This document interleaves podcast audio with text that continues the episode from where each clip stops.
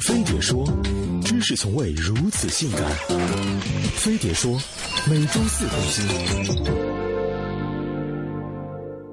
当你在为国善追责脸时，只有他知道你素颜的真相；当你愉悦的拆包裹时，只有他知道你存款的悲伤；当你七夕秀恩爱时，只有他知道你忧伤的凄凉。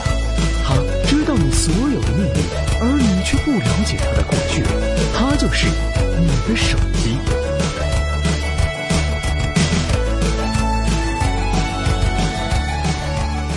最初，它属于战场，叫无线便携式报话机，却不便携，光是信号箱都有二三十斤，随便一抡都能抡死几个敌军。一九七三年四月三日，手机之父马迪库珀用重达四斤的摩托罗拉 DataTag 播出全球第一次手机通话，宣告了民用模拟信号机时代的到来。一九九二年，Moto 三二零零让手机第一次进入国人视野，被尊称大哥大。当时买台大哥大得花两万，按现在的物价来算，你要长八十个肾才够。所以，就算信号不好，音质差，每每次打电话都像隔山喊话，也阻止不了他成为炫富的资本。一九九五年，第一款进入中国大陆的 GSM 手机爱立信 GH 三三七，开启了数字信号的功能机时代。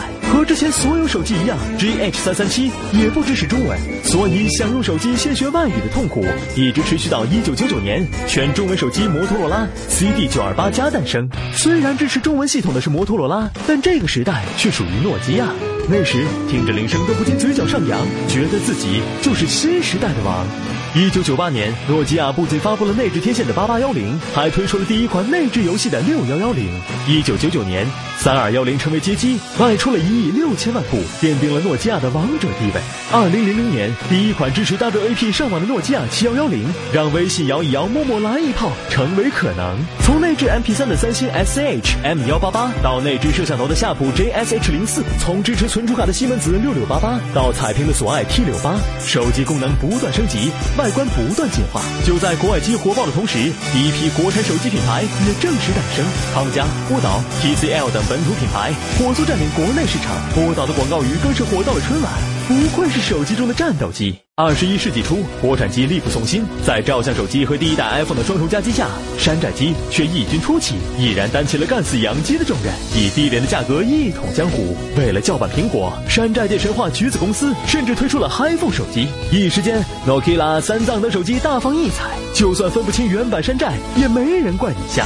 二零零八年，手机告别山寨，进入智能机时代。二零零八年七月，苹果发布 iPhone 三 G 和自带五百款应用的 App Store，从此苹果凭借唯一的智能系统 iOS 占领了西方市场。苹果如此风光，安卓表示不爽。同年九月，美国 T-Mobile 就推出了第一款 Google Android 系统手机 HTC Dream。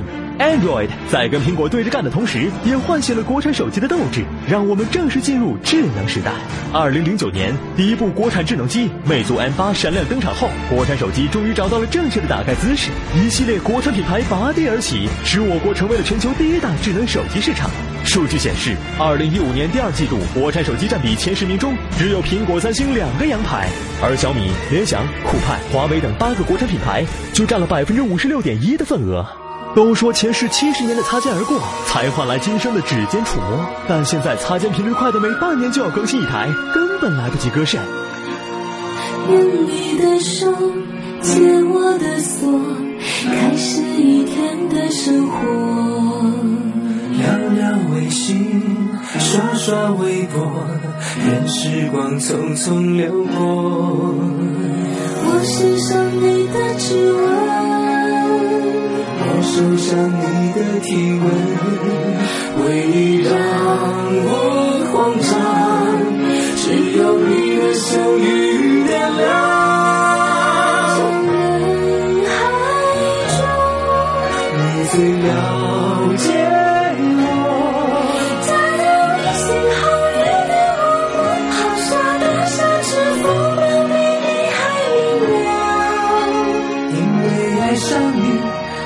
生没了，还要上天给你填我。是不可是我不能放，到黑了眼圈，别怪我拖延，最后一看不小心又是三天。因为爱上你，我时间荒芜，够你蹉跎。